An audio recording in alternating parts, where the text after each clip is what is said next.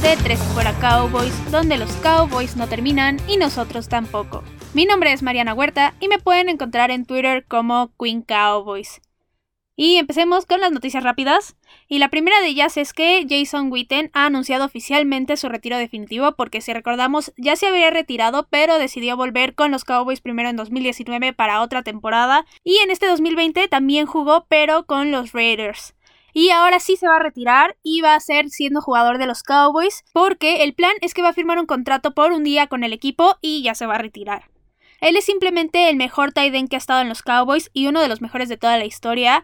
Y aparte es un excelente ser humano. Si recordamos, ganó el premio Walter Payton. Y si de por sí ya era triste verlo jugar con otros colores, con los Raiders, también va a ser triste ya no tenerlo como jugador, pero lo bueno es que nos dejó una carrera fabulosa y en 5 años, cuando ya sea elegible para el Salón de la Fama, seguramente lo vamos a estar viendo ahí y nos va a llenar a todos de orgullo. La siguiente noticia es que el 28 de enero fue el aniversario de los Cowboys. Esto fue el jueves, ayer, si están escuchando el episodio el día de su estreno. Y los Cowboys cumplieron 61 años de ser uno de los equipos más ganadores de la historia de la NFL. Y pues eso es clarísimo porque hasta ahorita han conseguido 5 anillos del Super Bowl. Y aunque hace mucho no han llegado ni siquiera al campeonato de la NFC, no dudo que en poco tiempo podamos verlos seguir aumentando estos títulos. Y la última noticia es más en general de la NFL y es porque ellos invitaron a 7.500 personas de servicios de la salud en Estados Unidos al Super Bowl como agradecimiento a que han estado combatiendo al coronavirus en la primera línea de batalla todo este tiempo. Esto me parece un excelente gesto de la liga y qué bueno que hayan hecho algo así. Y pues esas fueron todas las noticias rápidas, así que vamos a empezar con el tema de hoy. Y ya en el episodio anterior empezamos a hablar de la ofensiva y analizamos la peor parte del ataque, que fue la línea ofensiva, una línea que estuvo llena de lesiones toda la temporada y que por más que le busqué cosas positivas realmente no las encontré, no hubieron. Pero Hoy va a ser completamente distinto porque vamos a hablar de la mejor parte de los Cowboys en este 2020, que fueron aquellos jugadores que recibieron el balón todo el año, es decir, los receptores y los tight ends. Si hay algo de lo que yo me siento orgullosa de la temporada de los Cowboys es de estos jugadores porque ellos fueron los únicos que realmente lograron brillar a pesar de las adversidades y a pesar de tantas lesiones. Primero voy a recordar un poco cómo le fue a la ofensiva en general. La ofensiva fue la número 14 en yardas por juego con un promedio de 371, la número 17 por tierra y la número 8 por aire, y fueron la número 17 en puntos por juego con un promedio de 24 puntos. En general, la ofensiva consiguió 5.949 yardas, 371 first downs y 40 touchdowns. Y en cuestión del juego aéreo, ellos tuvieron 4.511 yardas, 413 pases completados de 639 intentos, lo que da un porcentaje de completos de 64.6%, que ya habíamos mencionado en el capítulo anterior, que esto era un número promedio, que no estaba en los peores, pero tampoco estaba en los mejores, que estaba bien. También tuvieron 7.1 yardas por intento y 25 touchdowns por aire. Aquí los wide receivers tienen la tarea más que obvia que es atrapar el balón cuando se los lanza el coreback. Y los tight ends, aparte de también tener esta tarea, se dedican a bloquear en jugadas por tierra o a veces también en jugadas por pases, sobre todo en las que son de play action. Hablando específicamente de los wide receivers, ellos hicieron muy bien este trabajo, fueron realmente pocos los pases que soltaron y supieron adaptarse muy bien al cambio de corebacks, ya que tuvieron cuatro corebacks que les estuvieron lanzando balones a lo largo de la temporada, unos mejores que otros, claro está, pero en general su desempeño siguió siendo bueno gracias a que ellos buscaban la forma de moverse y de hacerle la vida más sencilla a quien fuera que estuviera lanzando el balón. Ahora, por otro lado, los Titans también hicieron un gran trabajo, resultaron ser esa válvula de escape en algunas jugadas cuando la secundaria de los rivales hacía un buen trabajo con los receptores. También fueron bastante eficaces consiguiendo yardas después de la recepción, y en lo único que sí realmente no fueron perfectos fue en la parte de los bloqueos, porque en varias ocasiones las jugadas fallaban gracias a que alguno de los Titans fallaba en su bloqueo, pero realmente estas fallas fueron mínimas y lo que resaltó en ellos fue lo bueno. Ahora, de los 25 touchdowns aéreos, 17 fueron por parte de los wide receivers y de los demás touchdowns, es decir, de los terrestres, solamente uno fue de los receptores. Y los tight ends anotaron cuatro veces. Aquí en ellos la afectación de la lesión de Dak Prescott fue enorme, pero digamos que fue la parte menos perjudicada del equipo, Aquí para antes de la lesión de Dak, el trío poderoso del equipo, es decir, a Mari Cooper, CeeDee Lamb y Michael Gallup, traían una proyección de más de 1200 yardas cada uno al final de la temporada y ninguno de los tres pudo llegar a esta marca y esto solamente habla de que la producción aérea efectiva sí disminuyó bastante porque en las primeras 5 semanas el equipo conseguía en promedio por juego 381.4 yardas por aire Y en las siguientes 11 semanas el promedio fue de 204.7, es decir, bajaron 180 yardas más o menos en promedio por juego, lo cual es muy muy grande y no hay una prueba más clara de que realmente el motivo de que haya disminuido su rendimiento fue Dak Prescott y no que ellos estuvieran haciendo mal su trabajo. Y algo que me llamó muchísimo la atención de estos números que les acabo de mencionar es que en los primeros 5 partidos en yardas produjeron más o menos lo mismo que en los siguientes 11 hablando del juego aéreo, lo cual es impresionante que en 5 juegos hayan producido una cantidad que en 11 juegos les costó muchísimo reproducir, habla de lo bien que estaba el juego aéreo en ese momento y de lo que pudo haber sido la temporada si Dak Prescott no se hubiera lesionado. Incluso también probablemente si Dak Prescott hubiera seguido la temporada con ese nivel, lo estaríamos metiendo en la conversación de MVP, no lo dudo, pero aquí pues no estamos para hubieras y estamos para lo que realmente pasó en el 2020 y fue esto, que realmente los primeros cinco partidos todo iba perfecto y después a la ofensiva le costó muchísimo trabajo carburar y hacer realmente un buen trabajo. Sí mejoraron y eso lo mencioné en el capítulo anterior, realmente hubo unos partidos que fueron muy malos y luego se mostraron mucho mejores, pero nada que ver con lo que estaban haciendo en los primeros partidos. Pero bueno, ahora sí vamos a pasar a hablar de los jugadores específicamente. Voy a empezar con los tight ends y primero voy a mencionar a Blake Jarwin y aquí no hay prácticamente nada que resaltar con él este año porque realmente solo jugó casi casi de que 10 minutos y después sufrió su lesión en el primer partido lo cual lo dejó fuera toda la temporada y fue una lástima porque si recordamos acababa de ser renovado en el off-season y se esperaba que ya sin Jason Witten en el equipo los Cowboys le dieran mucha más participación, le dieran muchas más recepciones y tuviera la mejor temporada de su carrera. Pero pues no pudimos ver esto y aquí la incógnita que se planteaba era si realmente Dalton Schultz, que era su suplente, iba a poder estar al nivel de Blake Darwin y llenar ese hueco. Y realmente, para mí, sí lo hizo, tuvo un año muy decente y prácticamente hizo que no se extrañara la presencia de Blake Darwin en la cancha. Dalton Schultz tuvo 615 yardas, con un promedio de 9.8 yardas por recepción y 4 anotaciones. Y en lo único que realmente él sí falló, como dije antes, fue en los bloqueos, porque en varias jugadas los defensivos lo superaban muy rápido y por eso no funcionaban, y al final los Cowboys no podían pasar de esa línea de golpeo. Pero tampoco fue algo muy grande y realmente creo que lo que sí resaltó con él fue lo bien que estuvo por aire y lo seguro que estuvo porque prácticamente pase que le lanzaban, pase que atrapaba e incluso conseguía yardas después de la recepción. Como les dije, quedé muy impresionada con su desempeño y me entusiasma bastante verlos a él y a Jarwin como un dúo. Espero que Kellen Moore así los utilice y que realmente sepa explotar el talento de ambos al máximo y que sepa ocuparlos de modo que les dé participación a ambos, es decir, no como estaba antes con Jason Witten, que prácticamente él se llevaba todas las recepciones de los Titans y Blake Jarwin de repente ahí entraba y tenía un pase, sino que los utilice los dos, incluso que los meta en la misma jugada y que termine causando incluso hasta una confusión en las defensivas de quién podría ser el que cache el pase. No solamente ellos dos, sino no también todos los demás wide receivers que tiene el equipo que son muy muy buenos. Y creo que así los Cowboys podrían tener realmente un arsenal enorme en cuestión de los hombres que van a terminar cachando en balón en las jugadas por aire. Y el último tight end que tuvo el equipo fue Blake Bell, y él no tuvo mucha participación, apenas tuvo 10 recepciones para 110 yardas, pero cada vez que lo buscaron fue efectivo y se mostró como un target bastante seguro, e incluso tuvo una recepción por ahí a una mano que a mí me impresionó bastante ya a final de la temporada, y creo que lo hizo bien, que lo hizo decente. Y él, al contrario de Dalton Schultz, no tuvo tantas fallas en los bloqueos. Ahora sí vamos a pasar a hablar de los wide receivers. Y primero voy a empezar con Amari Cooper. Y para mí él fue el mejor jugador de todos los Cowboys en este 2020. Mejor que cualquier defensivo, que cualquier ofensivo, que cualquiera de los equipos especiales.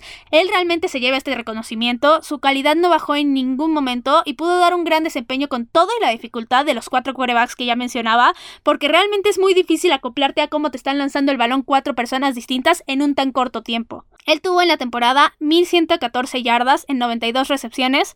Fue el único wide receiver del equipo que logró superar la marca de las 1000 yardas y esta es su quinta temporada de 6 que ha estado en la NFL que rebasa esta marca. Y también en la temporada él consiguió 5 anotaciones. Ahora, en lo único que realmente no funcionó a Mari Cooper fue en los intentos de carrera, porque tuvo 6 intentos, pero solamente consiguió 14 yardas. Entonces, por ahí no funcionó, y yo no creo que el equipo lo vuelva a utilizar en este tipo de jugadas, porque tiene jugadores más rápidos como CeeDee Lamb, incluso el mismo Michael Gallup, entonces no creo que lo vuelvan a utilizar en esto, pero por aire fue realmente espléndido. Él fue el wide receiver con más recepciones del equipo, y con muchísima razón, porque fue el más seguro.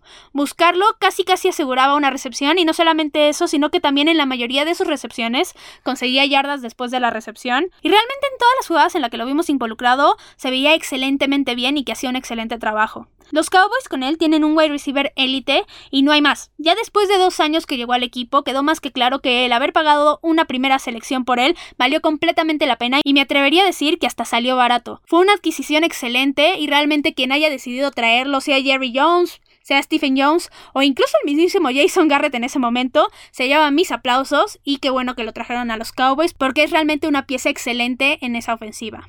Ahora vamos a pasar a hablar de Michael Gallup, y él es el señor de las recepciones impresionantes del 2020. Fueron muchas las jugadas donde nos regaló unas atrapadas de otro nivel y que fueron jugadas muy muy grandes. Aunque a pesar de estas atrapadas impresionantes no tuvo un año tan bueno.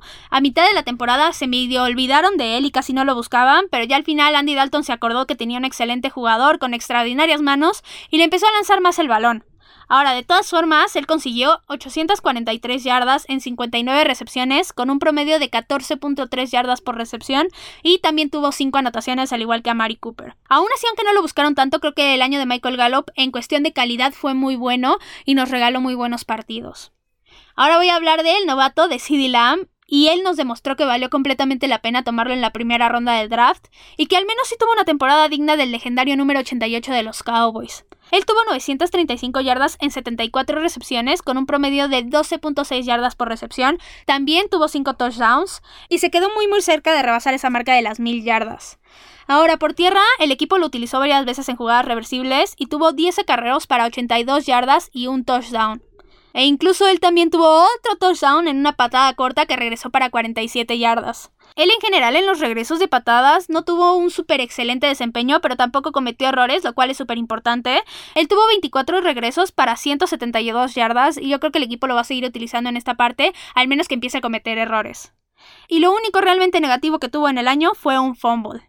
En general su adaptación a la NFL me pareció rápida, pero sí creo que cometió a lo largo del año errores de novato, sobre todo al inicio como no correr las rutas de una forma perfecta de modo que llegara a la marca del primer y 10, o que hacía cortes en la dirección incorrecta, pero estos errores fueron los menos y demostró que sí se puede convertir en una superestrella del equipo y que está aquí para quedarse.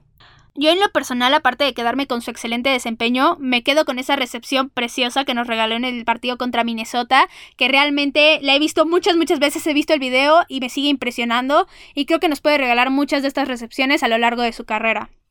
Ahora voy a hablar de Cedric Wilson, yo en lo personal le digo al compadre Cedric, me cae bastante bien, aunque en cuestiones prácticas de cómo juega casi no lo buscaron esta temporada los Cowboys. Él tuvo 17 recepciones para 189 yardas y tuvo dos anotaciones, y el equipo también utilizó sus habilidades para lanzar en dos ocasiones y completó sus dos pases, e incluso uno de ellos fue para anotación y fue un pase a Dak Prescott, y él tuvo un partidazo contra Seattle porque ahí justo fue donde consiguió estas tres anotaciones que les dije y tuvo 107 yardas por aire. Pero lo malo es que realmente después de ese partido que fue en la semana 3, no pudo conseguir más, estuvo muy muy desaparecido y no lo vimos tanto. Y el último wide receiver del que voy a hablar es de Noah Brown. Él fue el receptor menos buscado del equipo, tuvo 14 recepciones para 154 yardas, con un promedio de 11 yardas por recepción, y solamente tuvo un intento de carrera para 4 yardas. Él no fue un jugador que le garantizara seguridad al equipo en esta temporada, sobre todo tuvo un partido muy malo contra los 49ers y eso prácticamente lo terminó desapareciendo de los últimos dos partidos del equipo. Creo que su desempeño fue bastante gris y no brilló en nada en esta temporada. Y ahora voy a hablar un poco de los que son agentes libres en este offseason. Y el primero es el Tiden Bell. Su situación es bastante complicada porque el equipo ya cuenta con dos Tidens que básicamente son Tidens número uno, porque ambos han demostrado tener la calidad y que pueden responder en los momentos importantes. Entonces Blake Bell terminaría siendo el Tiden número 3. Y aquí yo veo dos posibilidades con él. Si el equipo selecciona un Tiden en el draft, yo no veo necesario que lo conserven en el equipo, pero si los Cowboys no hacen esto, entonces sí creo que el equipo debería de renovarlo porque demostró ser un jugador que casi no comete errores y que sirve para realizar bloqueos, lo cual es bastante importante. Otros dos jugadores que van a ser agentes libres van a ser Noah Brown y Cedric Wilson. Y con Noah Brown también veo bastante complicada su situación porque este año no tuvo precisamente el super año. Y ya sabemos que su situación en los Cowboys es la de ser el wide receiver número 4 o número 5. De hecho, el año pasado yo no sé por qué el equipo prefirió quedarse con él en vez de Tavon Austin. Pero pues ya eso es cosa del pasado. Y aquí su situación se complica todavía más. Por lo mismo que les digo que Cedric Wilson también es agente libre. Y la única diferencia es que Cedric Wilson es agente libre restringido. Pero si yo fuera la que decidiera aquí, me quedaría con Cedric Wilson sobre Noah Brown 100%. Creo que el equipo incluso puede buscar en una ronda tardía del draft, ya sea quinta, sexta o séptima ronda, algún wide receiver y con eso llenar el espacio que dejaría Noah Brown. E incluso si se es un buen trabajo de investigación, podrían encontrar incluso un wide receiver más talentoso de lo que es Noah Brown ahorita. Y ahora, la razón por la cual considero yo que el equipo debería de quedarse con Cedric Wilson es porque, aparte de que en lo poco que lo vimos como receptor demostró tener buenas cualidades, también demostró que tiene habilidades para lanzar y que también hace un buen trabajo en equipos especiales. Entonces lo podemos ver en más jugadas de lo que veríamos a Noah Brown. Y por último, ya no hay agentes libres, pero quiero hablar de algo que he visto mucho en redes sociales, sobre todo en Twitter, y es que muchas personas piden que se haga un trade con Michael Gallup, y en lo personal mi opinión es que el equipo para nada debería de deshacerse de Michael Gallup, creo que es una pieza fundamental en este equipo, y realmente si queremos que la ofensiva sea completamente aniquiladora y que sea la mejor de la NFL, conviene tener tres wide receivers que sean realmente muy buenos, y no solamente dos, porque al final no creo que consigas un wide receiver con la calidad de Michael Gallup y barato, dado que quieres también firmar a Dak Prescott y que tienes contra muy muy onerosos ahí en el salary cap que te ocupan muchísimo espacio. Entonces yo creo que lo que el equipo tiene que hacer es quedarse con sus tres wide receivers y esperar a que tengan el mejor año de su carrera el próximo año, ya con Dak Prescott completamente sano, si es que así el destino nos lo permite. Ahora nada más para concluir, si hay algo que me gustó mucho en esta temporada, como dije, fueron los receptores y los tight ends. Todos sacaron la casta y demostraron por qué son jugadores de la NFL y sobre todo de los Cowboys. Al inicio de esta temporada yo dije que muy probablemente el equipo tenía el mejor trío de wide receivers de la liga y los mismos jugadores me demostraron que esto es completamente cierto y a pesar de que sus números y resultados se vieron frenados por la lesión de Dak, siguieron teniendo buenos desempeños y sí demostraron que tienen un gran nivel y que cada uno de ellos es una completa amenaza para cualquier defensiva porque cada que están en el campo no sabes por dónde te van a atacar. Pueden estar como receptor profundo o en la posición de slot y te pueden hacer el mismo daño y esto es lo que realmente los hace muy muy peligrosos.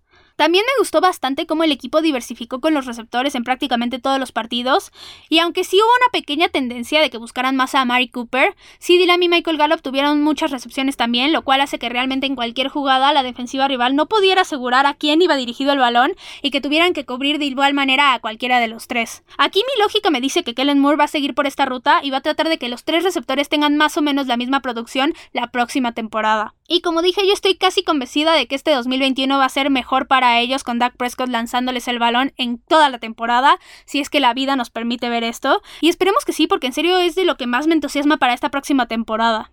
Y por último, del lado de los Titans, lo que espero para el 2021 es ver justo esta mancuerna entre Jarwin y Schultz, y que no le den todo solamente a Blake Jarwin. Ambas pueden ser muy buenas armas a la ofensiva, y si Kellen Moore las logra utilizar de manera correcta, van a hacer muchísimo daño. Y pues vamos a pasar al segundo tema de hoy, que son los playoffs de la NFL. Y tuvimos unos juegos de campeonato muy muy buenos, y ya sabemos quiénes van a pelear por el Vince Lombardi el próximo 7 de febrero. El primer partido que tuvimos fue el de Tampa Bay contra Green Bay. Este fue un partidazo, fue un juego que estuvo lleno de momentos cardíacos y que fácil pudieron haber inclinado la balanza hacia cualquier equipo si se hubieran decidido de forma diferente, incluso pudo haber sido hasta una paliza, pudo haber pasado cualquier cosa en este partido. Y básicamente les voy a narrar un poquito por qué, porque primero Tampa dio una primera mitad muy muy buena y la culminaron perfecto aprovechando en el último minuto una intercepción de Aaron Rodgers en la que desde mi punto de vista había castigo por parte de la defensiva de Tampa, pero básicamente así fue todo el juego, lleno de malas decisiones por la parte de los árbitros, que no fue nada diferente a lo que vimos en la temporada, o prácticamente a lo que hemos visto los últimos años en postemporada, y creo que esto realmente es un error y espero que los árbitros en serio mejoren para la próxima temporada. Pero bueno, dejando esto atrás, ellos lograron sacar de esta intercepción una ventaja de 11 puntos a Green Bay, y después en la segunda mitad las cosas siguieron muy mal para ellos porque un fumble de Aaron Jones se convirtió en 7 puntos para Tampa muy muy rápido. Sin embargo, Luego Tom Brady, así es, Tom Brady empezó a lanzar intercepciones, las cuales eran la oportunidad perfecta para que Green Bay remontara y ganara el partido, porque fueron tres intercepciones, pero la cuestión aquí es que solamente pudieron sacar puntos de la primera de ella, y ya al final del partido Green Bay estaba ya a 7 yardas de la zona de anotación, y primero Aaron Rodgers no decidió correr en una tercera oportunidad donde tenía espacio para hacerlo, donde podía incluso buscar el touchdown, quién sabe si lo hubiera conseguido, pero sí pudo haber conseguido más yardas, pero aún así no lo hizo, se fueron una cuarta oportunidad y gol y estaban perdiendo Green Bay por 8 puntos y solamente quedaban 2 minutos y medio en el reloj. Y Matt LaFleur, el head coach de Green Bay, decidió patear un gol de campo en lugar de jugársela y pues aquí nos dejó a todos así como de, o sea, ¿Qué onda? ¿Qué estás haciendo? Estás en un partido súper importante a un paso del Super Bowl y decides no ser agresivo. Realmente fue una decisión muy cuestionada y que para todos, absolutamente todos, fue una mala decisión, excepto para él, al parecer. Y al final esto fue lo que terminó poniendo el último clavo a la tumba de Green Bay en este partido.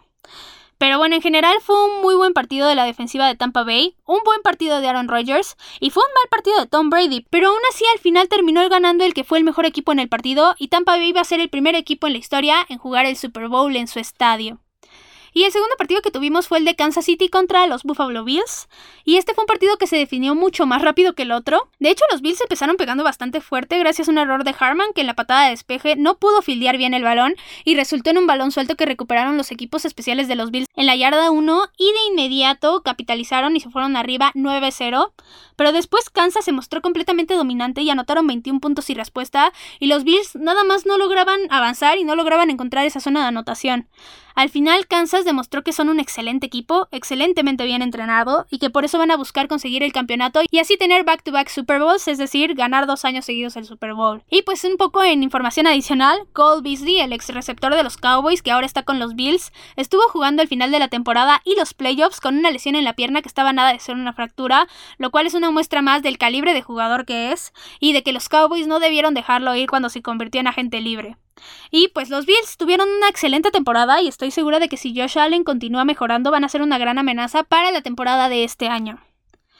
Y pues ya tenemos Super Bowl, como les dije, y serán los actuales campeones contra el coreback que a sus 43 años busca ganar su séptimo anillo del Super Bowl. Háganme el favor, 7, son muchísimos. Pero bueno, yo no dudo que sea un excelente juego y que nos deje a todos completamente satisfechos. Y yo en lo personal le voy a Kansas City y sí considero que se pueden llevar su tercer campeonato, segundo al hilo, y que vamos a ver a la nueva gran dinastía de la NFL coronándose nuevamente. Y pues vamos a pasar al último tema de hoy, que es Cowboys Legends. Y hoy voy a hablar de un receptor, voy a hablar de Miles Austin. Y hay muchísimos receptores que recordar en el equipo, unos más que otros, pero hoy voy a dedicarle el espacio a un jugador que crecí viéndolo en el campo y que hacía una gran mancuerna con Tony Romo en sus años dorados. Él en su carrera estuvo con los Cowboys de 2006 a 2013, luego estuvo un año con los Browns en 2014 y después terminó su carrera con Filadelfia en 2015.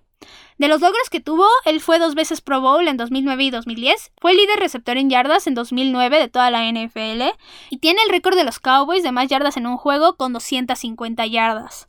Él en su carrera no tuvo un camino fácil y su oportunidad para volverse en titular tardó en llegar, pero cuando finalmente llegó dio un primer juego increíble contra los Chiefs, donde justo fue donde batió el récord que les mencioné antes de las 250 yardas, y ya de ahí descubrimos la excelente conexión que tenía con Tony Romo y nos fascinó en 2009 con una excelente temporada. Realmente de lo que recuerdo verlo jugar cuando estaba chiquita era de esas impresionantes recepciones que hacía o, de esas rutas que corría y al final cada que le lanzaba a Tony Romo un pase era completamente impresionante o al menos así lo recuerdo yo. Seguramente un poco impresionada porque estaba bastante chiquita, pero aún así creo que realmente la conexión que tenía con Tony Romo era muy muy especial.